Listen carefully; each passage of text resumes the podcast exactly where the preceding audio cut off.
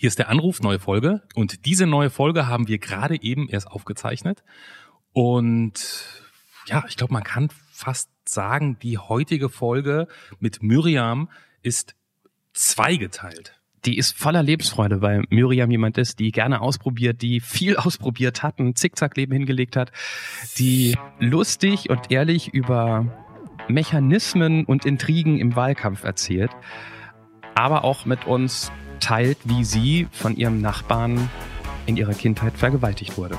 Miriam war es ganz wichtig, über dieses Thema zu sprechen. Vor allen Dingen ein Punkt wollte sie in jedem Fall rüberbringen. Hat sie auch geschafft. Hört er jetzt alles. Ein völlig unbekannter Mensch und ein Gespräch über das Leben und den ganzen Rest. Der Anruf. Folge 108. House of Wahlkampf. Mit Johannes Sassenroth, Clemens Buchholz und mit. Hallo, hier ist die Miriam. Hallo Miriam, grüß dich. Herzlich willkommen ähm, zu deiner Ausgabe von Der Anruf. Ich, ich würde ja gerne, wie sonst bei großen Samstagsabendshows, immer ein bisschen was zum Gast sagen. Er hat das gemacht, sie hat das gemacht, wir kennen sie aus. Das geht in diesem Format leider nicht, weil Grundprinzip ist, wir reden mit wildfremden Menschen, über die wir nichts wissen. Wir wussten bis eben noch nicht mal, ob Mann oder Frau, wie alt und so weiter und finden schon raus, was spannend an dir ist, weil Clemens, jeder äh, hat eine Geschichte zu erzählen. Das ist sehr gut zusammengefasst, die Grundidee. Und äh, damit können wir dann auch direkt starten, würde ich sagen, und äh, legen los mit unserem, wenn niemand was dagegen hat, unseren Erstkontakt. Der Erstkontakt. Ja. Miriam, wie, äh, Entschuldigung, eine Sache müssen wir vorher klären. Du sagst immer Miriam. Ja, meine Eltern mich so genannt haben. Das habe ich mir nicht ausgesucht. Ihr sagt Miriam, das ist falsch. Also M-Ü? M-Y, genau. MY. Und das wird aber Ü ausgesprochen. Miriam. Dann machen wir ja. das natürlich richtig. Miriam, okay. und und Miriam kommt aus der, da, bei, bei solchen Namen mit einer anderen Schreibweise gibt's doch immer noch eine Geschichte. Ja, das ist die hebräische Schreibweise oder so. Ja, richtig. Ist es so? Ja. Miriam, wie alt bist du? 35. Wo wohnst du? Ich wohne in Weilerswist.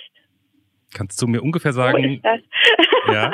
Das ist ähm, in der Nähe von oder bei Brühl. Ich weiß nicht, ob ihr Brühl ah, kennt. Phantasialand. Richtig, genau. Das kennt man natürlich. Ja.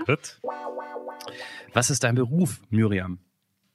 Ja, das ist schwierig. Ähm, was, was ist ein Beruf? Ähm, ich ähm, ich äh, bin selbstständig und lektoriere momentan ziemlich viel und schreibe auch für andere Menschen. Ähm, aber ist das mein Beruf? Damit verdiene ich momentan mein Geld, sage ich mal so. Wer ist der wichtigste Mensch in deinem Leben? Hm. Nee, das, also ich habe einen Mann und ich habe zwei Söhne und ich möchte niemanden präferieren. Und tue ich auch nicht. Was kann die Miriam richtig gut?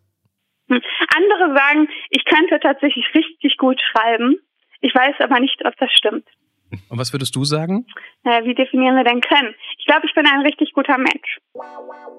Was ist der erste Gedanke, der dir bei diesem Begriff in den Sinn kommt? Kindheit. Schwierig. Das ist der erste Begriff oder ist das, äh, oder weil du noch das überlegst? Das ist der Begriff. Das ist der Begriff. Okay, gekauft. Hast du dich schon mal strafbar gemacht? Also ich habe noch nichts gemacht, wofür ich ins Gefängnis gekommen wäre, aber ich habe durchaus äh, Dinge gemacht, die an der Grenze der Legalität sind. Gibt es etwas, das du erlebt hast und, und keinesfalls nochmal erleben möchtest? Ähm, ich bin als Kind vergewaltigt worden. Aber das sind so viele, die bei euch anrufen. Ich, nee, glaube ich. Also, also nee. ich auf jeden Fall schon. Und das möchte ich nicht nochmal erleben. Ja.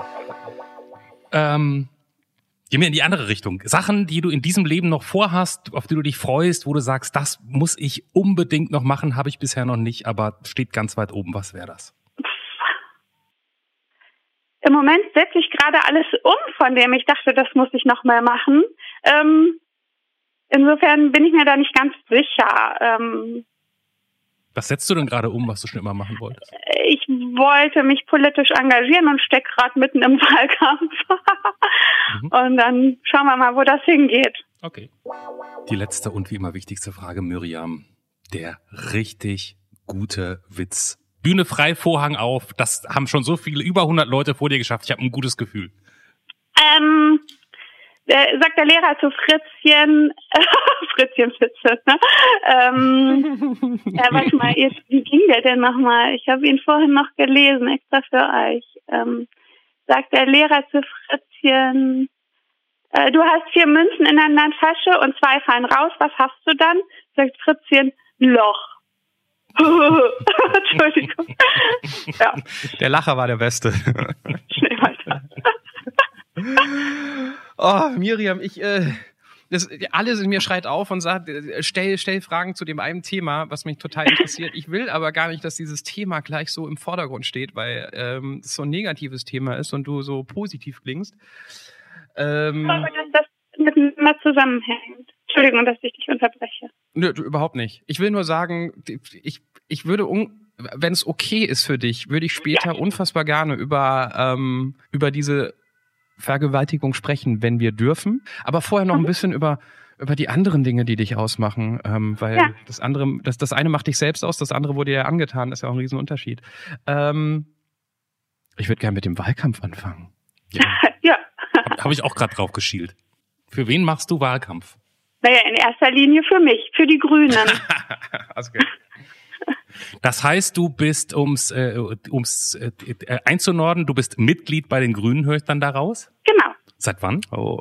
Ähm, seit, noch gar nicht lange, seit äh, äh, Ende letzten Jahres. Äh, also ungefähr jetzt seit einem Dreivierteljahr.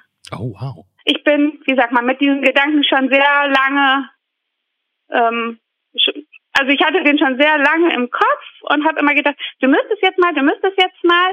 Aber ich fange so ungerne Sachen an, von denen ich nicht weiß, wie die gehen und ähm, wie das genau läuft und habe das immer so ein bisschen vor mir hergeschoben.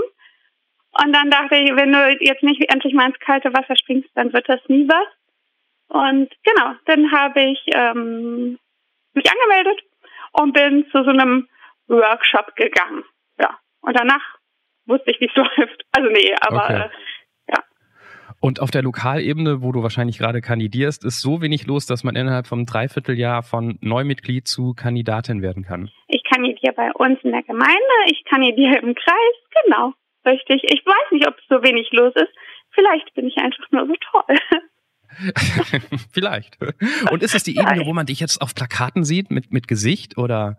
Ähm, wir diskutieren gerade noch, ob wir unsere Gesichter denn auf die Plakate kleben wollen oder nicht. Natürlich. Ähm, das hängen schon Plakate, bei uns noch nicht. Ähm, ja, wir sind oder ich bin mit meinen Bildern nicht so zufrieden.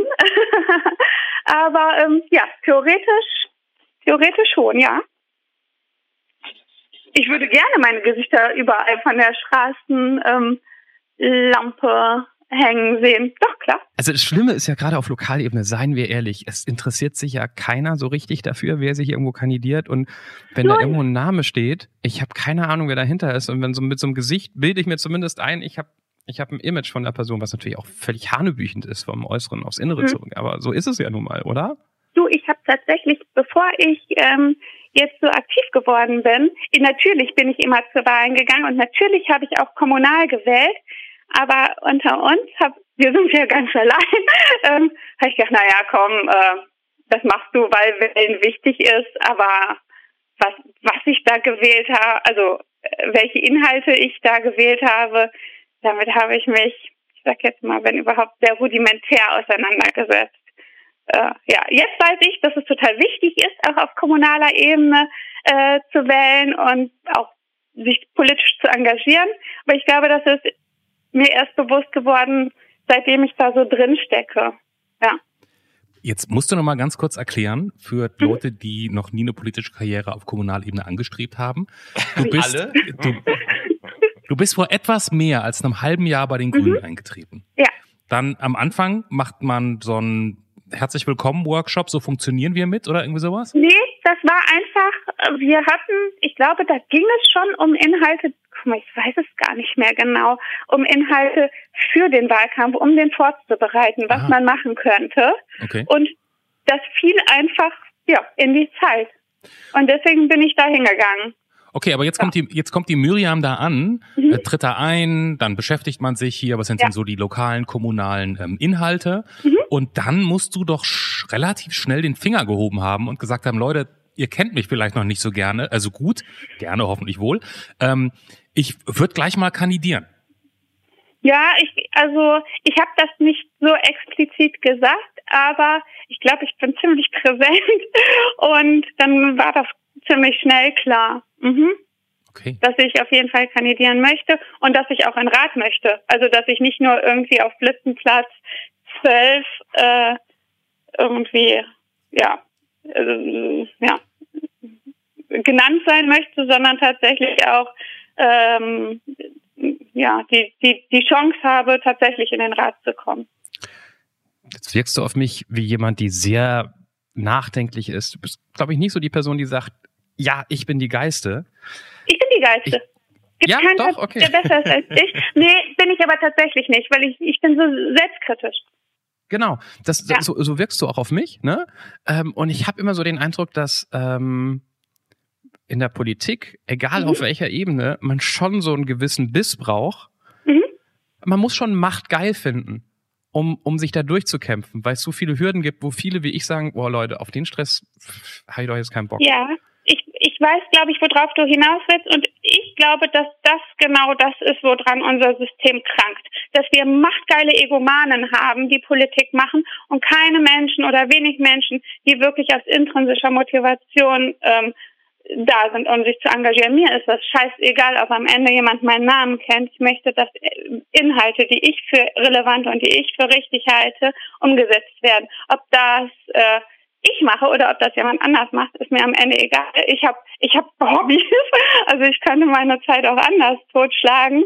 Ähm, aber weil ich der Meinung bin, dass es niemand so gut macht wie ich, mache ich es halt. Ja, aber irgendwie, weil du sagst, du, du willst nicht irgendwo einen Listenplatz, du willst irgendwie in den Rat rein, also so ein ja, bisschen. Das kann ich ja nicht verändern. Ja. Also äh, ich möchte das machen, weil ich es wichtig finde, es zu tun. Aber nicht also ich, weißt du, was ich meine? Ich mache es nicht um um, ja, mein, ja, nee, um meinetwegen, sondern um der Sache wegen. Mhm. Ja. Würdest du sagen, das gibt's oft auf der lokalen Ebene, wenn du dich umguckst, auch in die andre, anderen Parteien? Oder ist auf der lokalen Ebene schon es so, dass die, wie hast du, die machtgeilen Egomanen vertreten sind? Also, ich muss hier ja noch leben, aber ja. Was ja? ja? Ich, ich glaube schon, dass es ganz viel um Macht geht und okay. Ja, und weniger um die Sache. Sei mir nicht böse, die würden ja. aber alle ja. die exakt gleiche Antwort geben ja. wie auch Über du, mich. Miriam. Ja, ja. natürlich, klar, haben sie auch recht. Aber im Gegensatz, also ich, ich unterstelle ja auch nur was. Es ist ja, ich kann ja in niemanden reingucken, aber ich kenne meinen eigenen Antrieb und ich kenne meine eigene Motivation. Die kannst du mir abkaufen oder nicht, ähm, aber das ist am Ende nicht mehr mein Problem. Ich möchte noch mal kurz zurück auf das ja. halbe Jahr, was du jetzt gerade mhm. so hast. Da kommt, ja, ein bisschen länger. Mhm. Oder ein bisschen länger. Da kommt man doch dann irgendwann auch an so einen Punkt, wo man jetzt, ich weiß nicht, in, in ich kenne mich in der Kommunalpolitik ehrlich gesagt gar nicht mhm. so besonders gut aus, wo du dann zum ersten Mal hinter so einem Rednerpult stehst und eine Rede halten musst. Hattest du den Moment schon? Ich glaube, bei uns gibt es keine Rednerpulte. Okay, äh, also, also das habe ich hier noch nicht gesehen. Okay, hätte ja sein können, dass man da mal so eine Wahlkampfrede halten muss oder eine Veranstaltung. Und deshalb, liebe Freunde, wählt mich, weil ich werde. Also ja, doch, doch, doch, das hatte ich klar. Aber wir haben ja Corona, da ist alles ein bisschen anders gewesen. Ah. Ähm, doch, das, das hatte ich natürlich. Also das hatte ich auf Kreisebene, dass ich ähm, mich dann dahin stellen muss ähm, oder musste ähm, und erzählt habe, wie großartig ich bin. Und, und ist das was, wo man so fünf Minuten bevor es losgeht, wo man sich nochmal kurz fragt, sag mal, warum sitze ich jetzt nicht zu Hause, gucke ein bisschen Netflix und treffe mich nachher noch mit Freundinnen, gehe mit meinen Kindern spielen und stehe jetzt hier? In dem Moment habe ich das nicht. Nee. Die größte Überraschung bei dem ganzen Projekt für dich?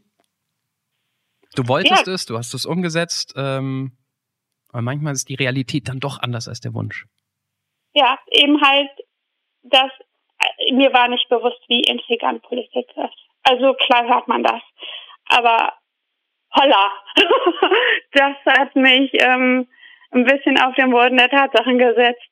Das heißt, wie intrigant, aber wie, äh, ja, ja doch, am Ende sind das schon viele. Kannst du ein Beispiel geben? naja, wenn vor Wahlen sehr explizit zwischen Menschen äh, Plätze ausgemacht werden und ähm, entsprechend ja gewählt wird. Also wenn ich wenn ich Glück habe in diesem Kreis zu sein, wissen, wie so eine Wahl am Ende ausgeht. Wissen ist zu viel gesagt. Das kann man natürlich nicht, weil man nicht äh, für jeden sprechen kann. Aber ich wusste auf Kreisebene, ähm, wie die Liste aussieht. Ja.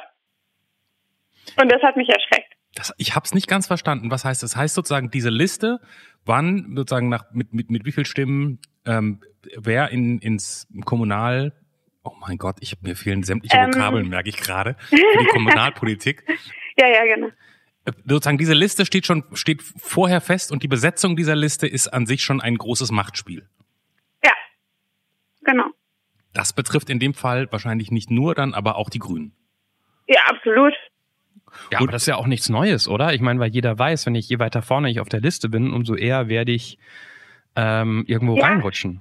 Ja, äh, äh, sollte man wissen. Mir war das aber nicht bewusst. Also mir war nicht bewusst, ähm, wie, wie viele Ellenbogen und wie viel, ja, ähm, ja doch, wie, also ja, wie viel Ellbogeneinsatz das tatsächlich kostet.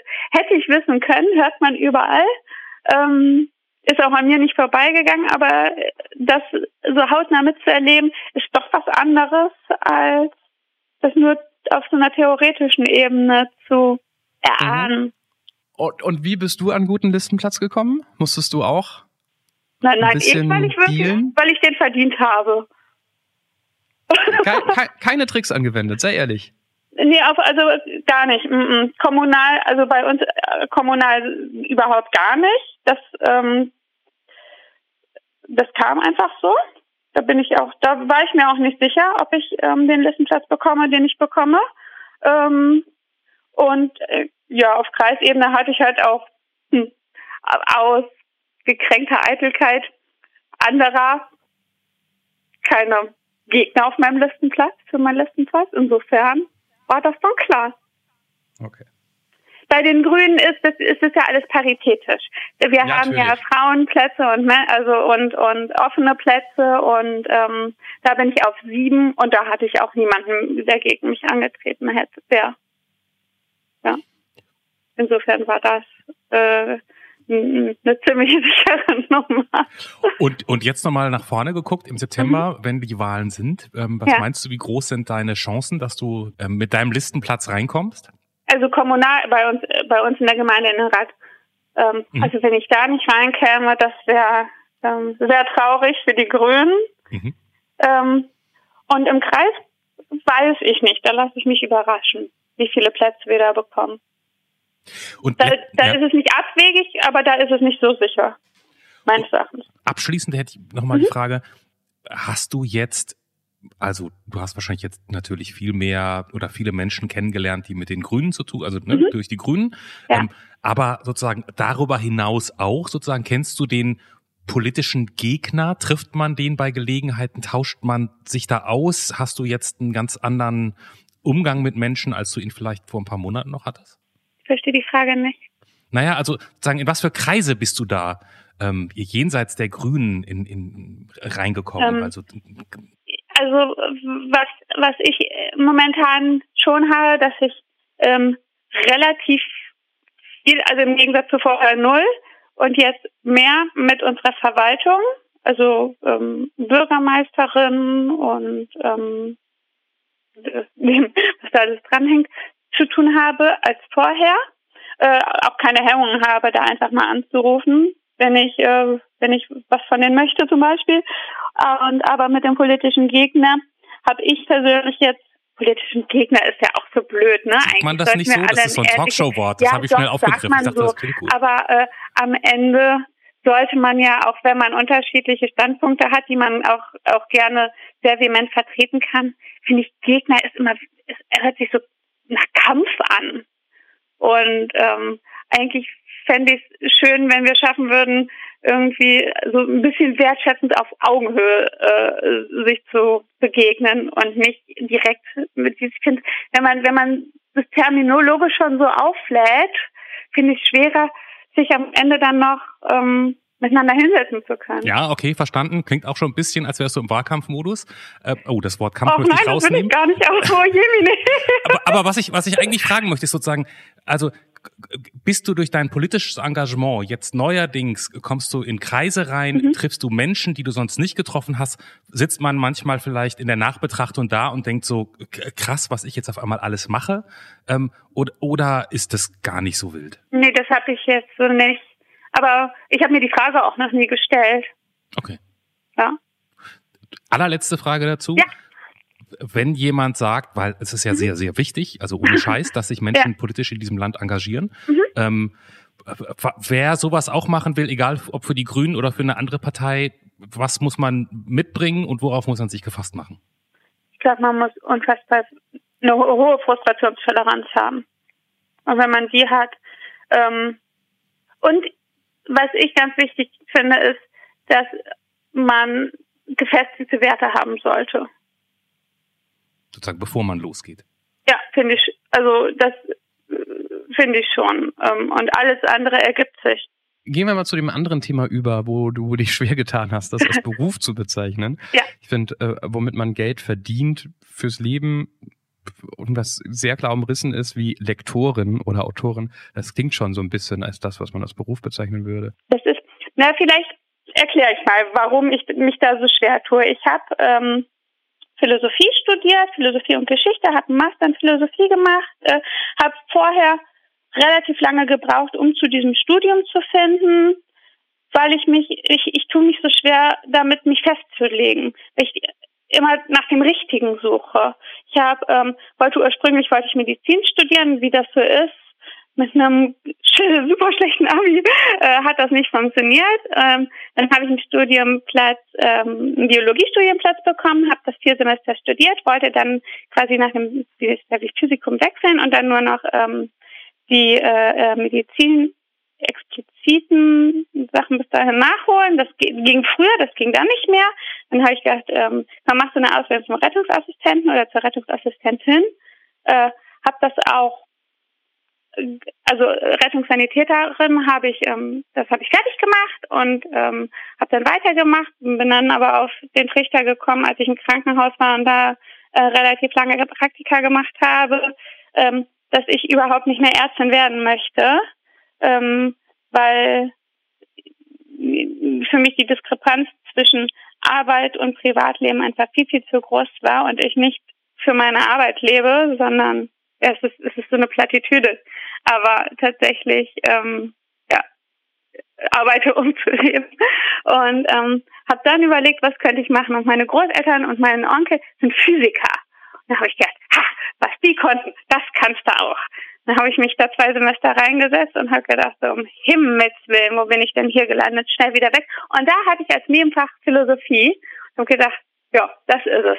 Ähm, dann war mir egal, dass mich alle Welt gefragt hat, warum in aller Welt studierst du das? Was willst du damit? Was kann man damit werden? Ich dachte, naja, das weiß ich nicht. Ähm, aber vorher hatte ich, habe ich Dinge gemacht mit einem Ziel. Das hat nicht funktioniert. Jetzt machst du es einfach mal und lässt es auf dich zukommen. Und das war eine fantastische Entscheidung. Also die, die würde ich immer wieder treffen. Ich bin so glücklich mit dieser Entscheidung gewesen. Und dann stand ich am Ende des Studiums da und dachte, na toll. Und, ähm, und war dann ein Jahr in, einem, in einer Werbeagentur ähm, als Texterin und habe quasi schon an Tag eins gedacht, ich bin hier so viel am Platz, ich weiß gar nicht, was ich hier mache. Äh, ja, bin dann ziemlich krank geworden darüber, die falsche Entscheidung getroffen zu haben und es aber nicht zu schaffen, zu sagen, tut mir leid, ich, ich das geht hier nicht. Ähm, ja, und habe mich dann aber, naja, nach einem Jahr ist das früh oder spät, wenn man nach Tag eins eigentlich schon weiß, dass man äh, schleunigst den Laden wieder verlassen sollte, mich dazu entschieden zu gehen. Und das sind alles Zufälle gewesen und wurde dann von jemandem, der einen Verlag leitet, gefragt, ob ich nicht für ihn lektorieren könnte. und hab das, ja, und bin deswegen so da reingerutscht, weiß aber auch, dass ich das nicht für immer machen werde. War das Spaß und Abenteuer oder war das Unsicherheit und Verzweiflung? Sowohl als auch. Also es war viel Verzweiflung. Und jetzt hast du das aber das Gefühl, dass das so ein bisschen, jetzt hast du gerade so eine so ein Ruheplateau sozusagen, auf dem du dich jetzt erstmal wohlfühlst. Ach, überhaupt gar nicht, null. Ich hab ich muss schon wieder weg, aber ich weiß nicht wohin. das kennen wir alle, glaube ich. Das kennen ganz viele. ja. Naja, genau. Also das ist, mein, mein Mann sagt es ganz häufig, dass er so nach anderthalb Jahren bei mir merkt, ähm, jetzt, jetzt muss sie wieder was anderes machen. Aber ja, jetzt, jetzt habe ich ja gerade die Politik. Also das, das ist natürlich kein Job, aber das ist eine Aufgabe. Naja, und das mal sehen, was da noch so rauskommt und passiert und, und, und vielleicht bringt sich ja dann auch noch woanders hin. Ähm, naja, ich hätte nichts dagegen. Du hast also Berlin wäre jetzt nicht meins, aber nach Düsseldorf würde ich gehen. Berlin ist auch überbewertet. Ähm, du hast vorhin aber gesagt zu deinem ja. aktuellen Job, mhm. ähm, du hast gesagt, andere sagen, du kannst richtig gut schreiben. Mhm. Warum kann das denn die Miriam nicht selber über sich sagen? Glaubst du das nicht? Weil ich, doch, ich, doch, doch, ich glaube das schon. Und ich tue mich aber so schwer damit, zu sagen, ich kann was richtig gut und ich kann was richtig, also viel, viel besser als, als ihr allen anderen. Und ähm, ja, das, ich, ich finde es einfach schwierig. Also etwas, was ich nicht messen kann, also wo ich meine Leistung nicht messen kann, mhm. ähm, mhm zu bewerten, finde ich ganz, ganz schwierig. Ja. Ja.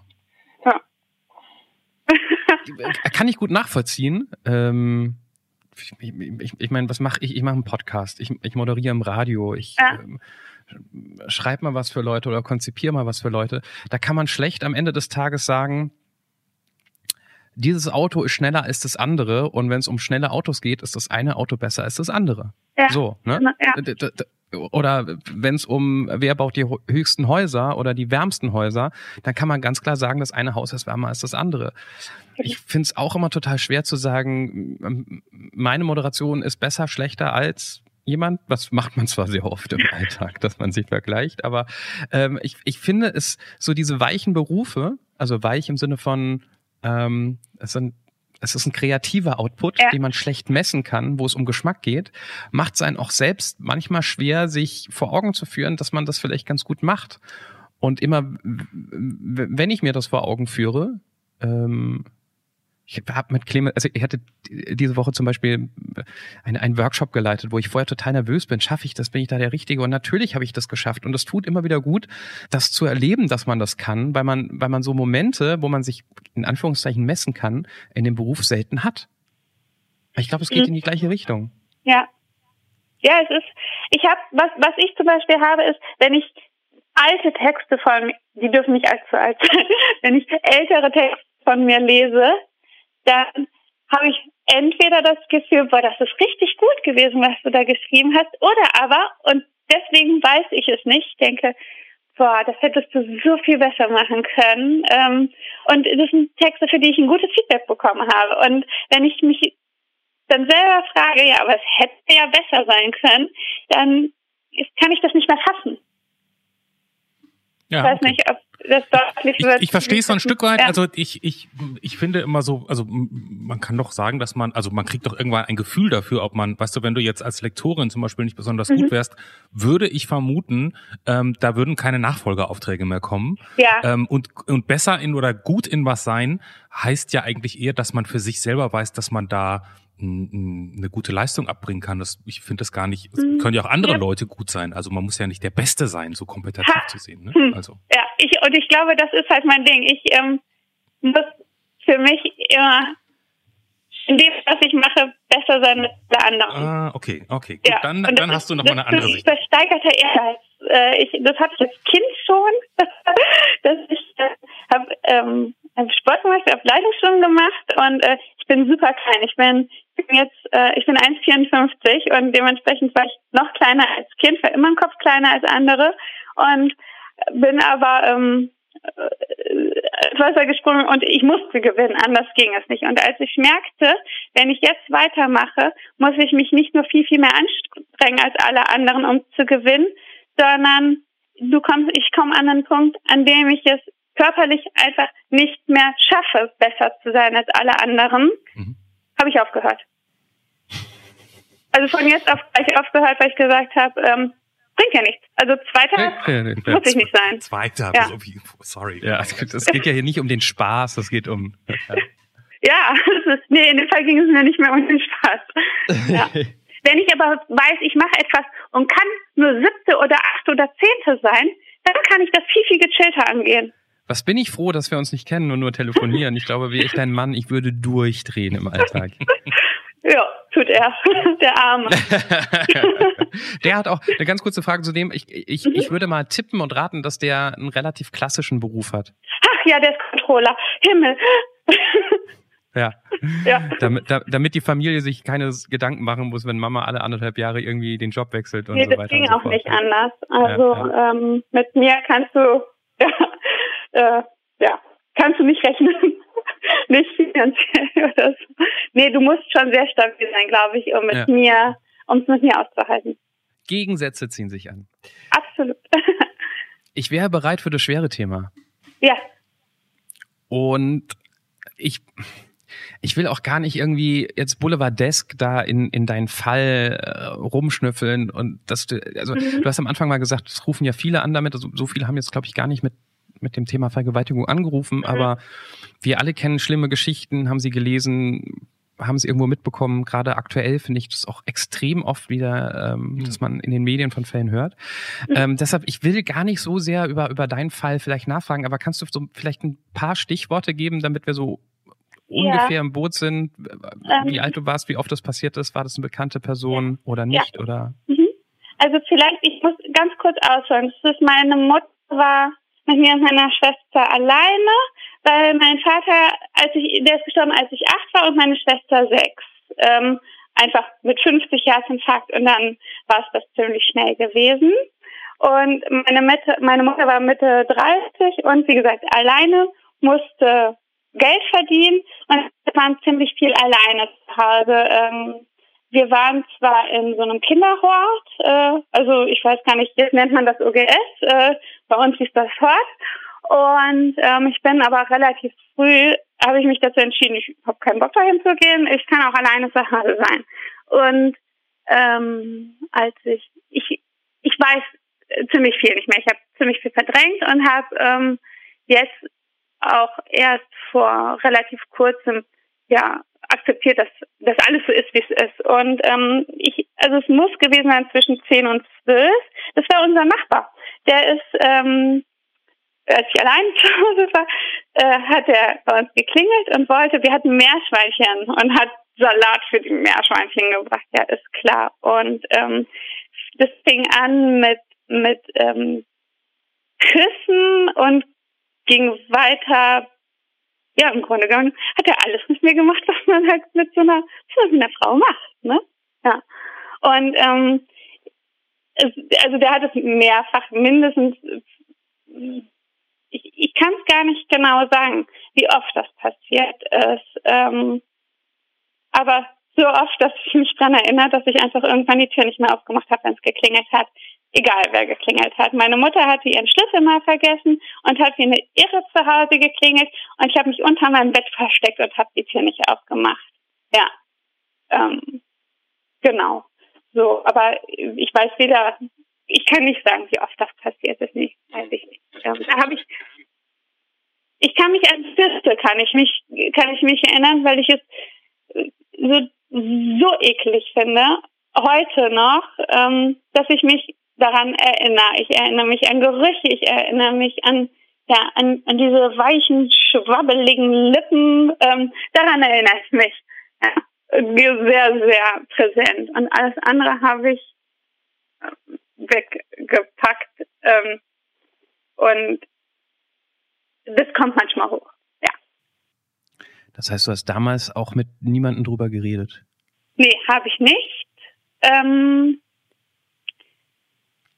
weil dir nicht bewusst war, was da passiert ist, oder weil du Angst glaub, hattest, oder weil ich du glaube, das war eine Mischung. Also ich glaube nicht, dass ich mich geschämt habe. Er hat zu mir gesagt, dass ich bin jetzt seine kleine Freundin, nett, ne? Ich sei jetzt seine kleine Freundin und das ist unser Geheimnis. Und das hat bei mir funktioniert.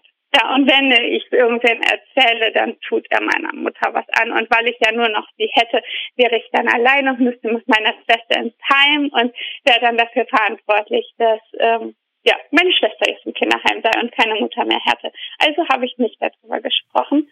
Ähm, Im Nachhinein glaube ich, es hätten bei allen Alarmglocken schrillen müssen und man hätte das merken müssen. Ja, aber das da komme ich gleich zu. Wie alt warst du und wie lang ging das? Zwischen 10 und 12. Also 10 weiß ich, weil wir da die Meerschweinchen bekommen haben und 12 weiß ich, weil ich da ins Internat gekommen bin und ähm, der dann keinen Zugriff mehr auf mich gehabt hat. Bis da nichts passiert sein kann. Und was meinst du mit den Alarmglocken? Ich bin, ich bin kein einfaches Kind gewesen. Also ich habe, ich war schon für meine Mutter eine große Herausforderung. Ähm, schon immer. Und dann wurde es aber plötzlich von jetzt auf gleich und es war zwei Jahre nachdem mein Vater gestorben ist. Also es konnte nicht mehr daran liegen, dass ich jetzt das kleine Mädchen ohne Vater bin, weswegen ich so schwierig bin. Und dann ist, es muss an was anderem gelegen haben. Bin in der Schule sehr, sehr schwierig. Es, was heißt, ich bin schwierig geworden. Nein, ähm, ich habe mich halt auffällig verhalten. Ich habe ähm, mich mit anderen Kindern geprügelt, wenn sie mich berührt haben. Ähm, ich hatte, daraufhin bin ich auch von der Schule gekommen, ich habe ähm, eine Lehrerin gehabt, die mich dann festgehalten hat. Und die habe ich gebissen und getreten wie eine Wahnsinnige. Also völlig, ähm, ja, völlig drüber. So reagiert man nicht. Und ähm, ja, bin dann von der Schule geflogen und bin dann aufs Internat gekommen und auch da hatte ich eine Situation mit einem Erzieher, der mich angefasst hat, wo ich völlig ausgeflippt bin. Ist die Polizei gekommen, da ist der Notarzt gekommen, um mich zu beruhigen. Und ähm, bin, ich, ich war da auch bei Psychologen, die aber nichts mit mir gemacht haben, außer viel Gewinn mit mir zu spielen. Und ich glaube, sind so viele Menschen um einen herum sind, die auch professionell sind, ähm, die, das sind Pädagogen gewesen, das sind, das sind Psychologen gewesen.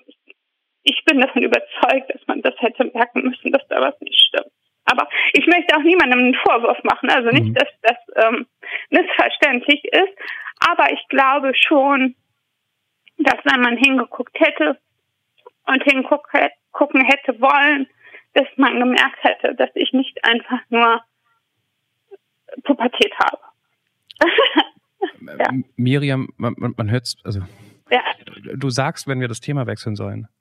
Nee, das ist, nee, ist alles wieder gut. Also, okay. das ist, ich bin auch mehr, weil, weil mich das so anfasst, dass ich so alleine war. Also, das, was mit mir passiert ist, das ist, das kann ich nicht ändern.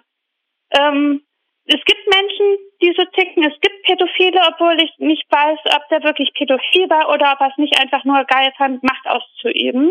Ähm, der ist mittlerweile auch tot und das ist gut. Ich habe das auch nicht angezeigt und bereue das heute sehr, dass ich das nicht angezeigt habe. Aber äh, es ist so, wie es ist. Das kann ich nicht mehr ändern.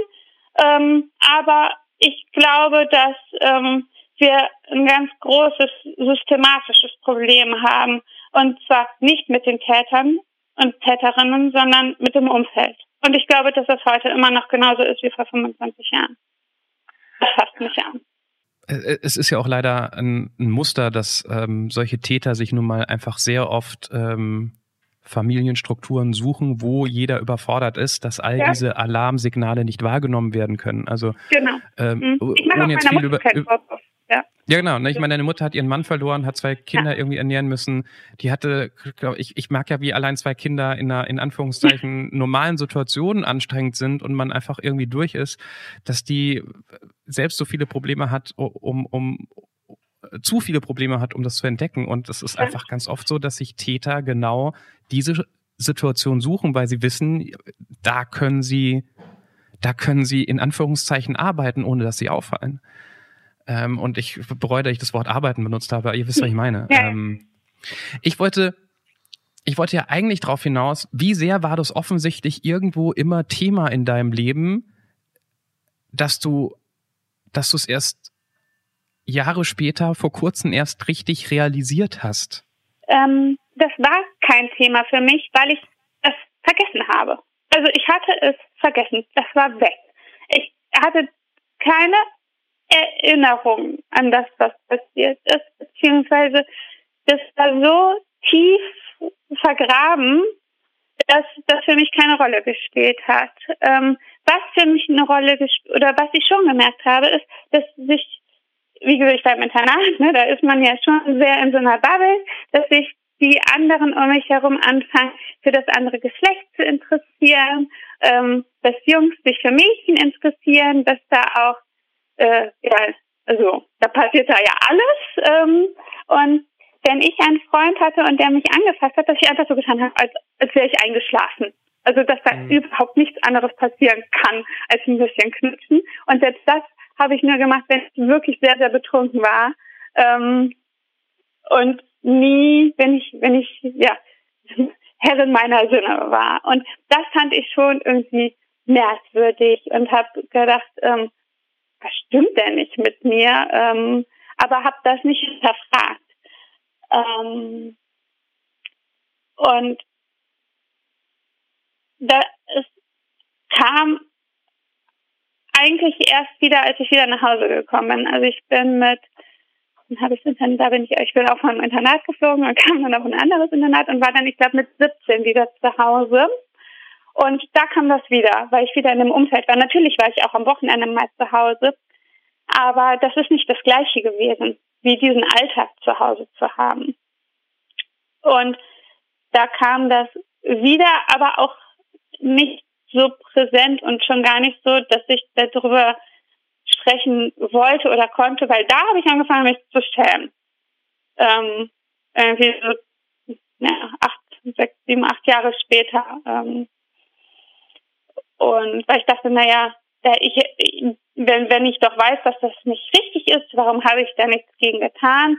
Ähm, das habe ich aber alles nicht mehr. Also das sind Gedanken, die, die habe ich nicht mehr. Ähm, die hatte ich da. Und jetzt habe ich den Faden verloren. Kannst du deine Frage nochmal wiederholen? Nö, also ich, ich, die Frage wurde ganz gut beantwortet, glaube ich. Ich. ja. Aber was ich habe, ist, dass ich ähm, merke, äh, also ich habe ähm, keine richtige Therapie gemacht, weil ich relativ schlechte Therapieerfahrungen gemacht habe. Ich war mit meinem Mann aber bei Paartherapeuten und die haben mich auf, also die hatten Ansätze, die mich ähm, zum Weiterdenken motiviert haben. Und mittlerweile kann ich mich ganz gut selbst reflektieren. Und weiß jetzt halt auch, wie viel Einfluss das auf mein komplettes Leben hat. Ähm, mhm. Auf mich, auf meine Persönlichkeit, ähm, auf das, wie ich mit anderen Menschen umgehe, auf Dinge, die mir im Nachhinein noch passiert sind, ohne dass ich das wollte, ähm, weil ich keinen Mechanismus, keinen Schutzmechanismus hatte beziehungsweise weil mein Schutzmechanismus war einfach, dass ich einfach alles, was andere Menschen von mir wollten, mitgemacht habe und nicht Nein sagen konnte.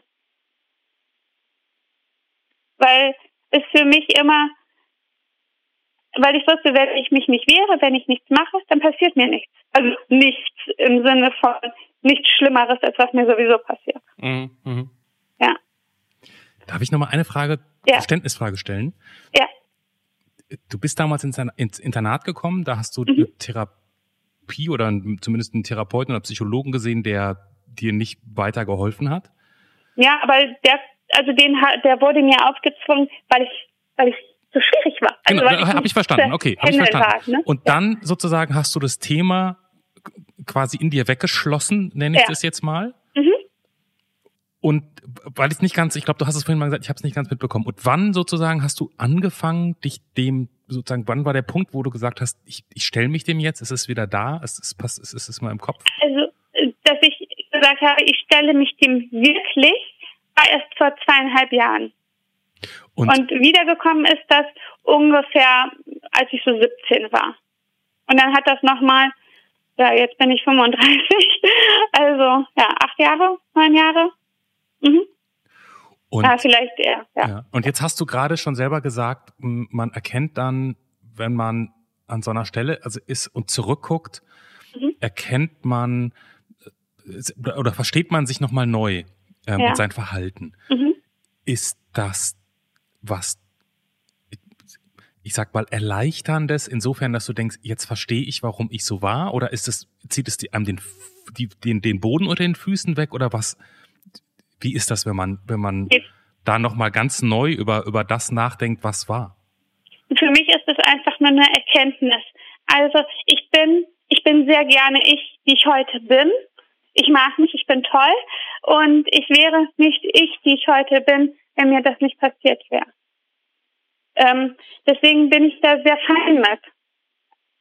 Weil ich es ja sowieso nicht mehr ändern kann. Und ich möchte, also Dinge, die ich nicht ändern kann, auf die muss ich auch nicht so schwermütig betrachten.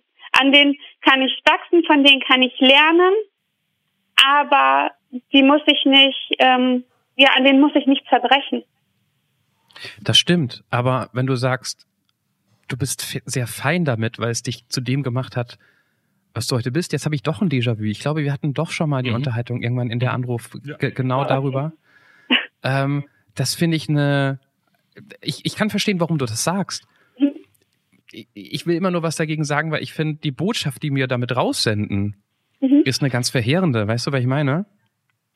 Ähm. Ja, es ist schlimm, aber solange die Frau damit ja irgendwie klargekommen ist und diesen Nein. harten Weg gegangen ist. Nee, damit verstehst du, was ich sagen möchte. Also ich habe für mich einfach beschlossen, dass ich hasse und ich hasse.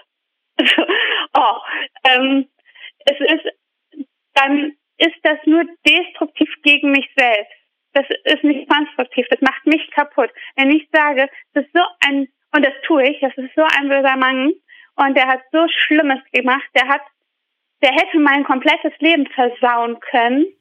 Ähm, Aber du warst stärker als er. Ja, und schau mal, er ist tot und ich lebe. Ich habe einen Mann, der mich liebt. Ich habe zwei Kinder, die unfassbar toll sind. Ich habe eine Familie, ich habe eine Mutter, ich habe einen äh, Vater und äh, ich habe Freunde, die mich lieben. Und er ist tot. Und wie, was für ein erbärmliches Würstchen musst du sein, wenn du Zehnjährige, wenn du einer Zehnjährigen sagst, die sei jetzt deine Freundin, was für ein Wurm musst du sein? Und ähm, das bin ich nicht. Und ganz ehrlich, ich mache mich von einem Wurm nicht kaputt machen. Das heißt, dann eigentlich ist die, wenn ich dir das so sagen darf, du ja. hast so, du hast so deinen Frieden damit gemacht, anstatt ja. du bist fein damit, klingt noch mal so ein bisschen. Ach so, ja, so, ja, ja. Nee, ich habe ähm, Genau, ich habe meinen Frieden damit gemacht. Ich, ich verstehe auch total, warum du das gesagt hast. Ähm, und das sind hier semantische Feinheiten, über ja. die ich kein Recht habe, drauf rumzureiten als Mann, ähm, als, als, als ähm, mhm. Mitglied einer großen, äh, sehr heterogenen äh, Gemeinschaft, die nun mal oft Täter mhm. bei Vergewaltigung ist. Ich finde einfach nur, dass Worte auch Macht haben. Und ich finde es, ich habe selbst drüber nachgedacht, dass es ganz schlimm ist, dass wir oft sagen, sie wurde vergewaltigt. Nein, er hat sie vergewaltigt. Ja. Mhm, und, genau. und meistens benutzen wir die erste Formulierung. Und ja. damit ähm, verdrehen wir in der Sprache bei einem der schlimmsten Gewalttaten, die man sich vorstellen kann, wo mehr als nur körperliche Gewalt stattfindet, sondern auch seelische, ähm, verdrehen wir mit, mit einer kleinen Formulierung die, die eigentlichen Verhältnisse. Und ich das glaube, auch da müssen ja wir. ja, das ist, wenn, wenn ich höre oder lese, ein Kinderfänder ist unterwegs, dann frage ich, das, das triggert mich richtig. Ich denke, nee, das Kind ist nicht geschändet worden, sondern der Mann hat etwas. Also, ähm, also das ist natürlich eine Kleinigkeit, aber das Kind hat nichts damit am Hut. Das Kind ist nicht befleckt. Ja deshalb war mir das so wichtig, da eben vorhin nochmal einzusteigen. Ja. Ähm, ich, ja. ich verstehe, warum du das sagst, aber irgendwie so, manchmal denken wir, wir, wir können ja auch hier so ein Zeichen setzen. Ja, ich, ähm, ich finde das ganz wichtig. Also das, das, ich finde das auch eine gute Plattform dafür, das zu tun. Wie dumm von uns dieses Thema hier hinzusetzen, wo wir, ja. Ähm, Miriam. Ja. Wir haben es dir angemerkt, jeder hat es gehört, wie schwer es ist, äh, auch wo du so fein mit allem bist, äh, darüber zu Mhm. reden. Ähm, ich kann mich nur bedanken, dass du das tust, dass du Mhm. damit auch andere Menschen zeigst, wie man damit umgehen kann. Nein, Ähm, nein. Weil- Also mir ist das so wichtig, weil, wenn ich das noch kurz erzählen darf, ich bin auch als Erwachsene vergewaltigt worden, weil ich es nicht geschafft habe, Nein zu sagen. Und das hätte ich geschafft, da bin ich von überzeugt, wenn mir das nicht passiert wäre. Und das ist so traurig. Und ähm, das ist, das ist, äh, weswegen ich das so schlimm finde, dass sowas passiert. Äh, also klar, ähm, ist die Sache an sich schon ganz schlimm, aber was das für einen Rattenschwanz mit sich zieht, das ist, das ist, finde ich, viel dramatischer. Also für mich, für mich, nicht allgemein, sondern dass ich nicht sagen konnte, lass es einfach sein, geh weg, lass mich in Ruhe, ähm, sondern einfach nichts gesagt habe, beziehungsweise, ja, wie du Ja. sagst, er, er hätte dich zerstören können und Ja. zumindest hat er in dir auch etwas zerstört, was du dir erstmal wieder zurückerarbeiten Ja. musstest. Ähm, genau. Das ist ja das perfide an, an, an der Gewalttat, Vergewaltigung, dass sie einfach nicht nur in dem Moment schlimm ist, sondern ein Leben lang. Mhm. Es Ja. gibt keinen, es gibt keinen richtig guten Satz, um Nee. von dem, was wir gerade besprochen haben, rüberzukommen zu unserem Ende. Es fühlt sich gerade unfassbar schlimm an, zu sagen, wir haben, wir haben ein Bild für dich, aber es ist, ja, es ist so. Mit Farben. Ich möchte ein helles Lila und ich möchte ein hell, ein Türkis und Pink, wenn du hast. Ja, na, ich habe ich hab hier, ich hab hier alles anzubieten. Ein helles Lila, das sehe ich hier am allerersten. Und für alle die, die diesen Podcast vielleicht gerade jetzt zum allerersten Mal hören, wir enden immer mit so einem Bild. Es wirkt vielleicht gerade wirklich ein bisschen komisch, der Übergang vom Thema Vergewaltigung zu dem Bild. Ähm, das ist das Folgenbild von Miriam, was ihr bereits schon seht, weil euer Jetzt ist nicht unser Jetzt. Clemens wird es gerade erst malen und wir werden es gleich gemeinsam interpretieren. Von daher geht gerne auf der Anrufpodcast.de, wo ihr dieses Bild seht. Oder vielleicht habt ihr auch einen Player wie Spotify, wo ihr es eh schon sehen könnt. Malst du oder So. klöppelst du? Das, ich musste versuchen, die sehr nasse Farbe so zu verteilen, dass mir nicht der ganze Schreibtisch voll war. Das hat so was Schmetterlinghaftes, oder? So Flügel. Das könnte eine, das könnte eine junge Leistungsschwimmerin sein. Danke. Ja, vielen Dank, dass ich mit euch reden durfte. Schönen Tag dir noch. Den wünsche ich euch auch. Tschüss. Das war Der Anruf. Von und mit Clemens Buchholz und Johannes Sassenroth. Technische Unterstützung Andreas Deile. Die Stimme im Layout, also ich, Andrea Losleben. Für mehr Infos und Mitmachen der Anruf podcast.de.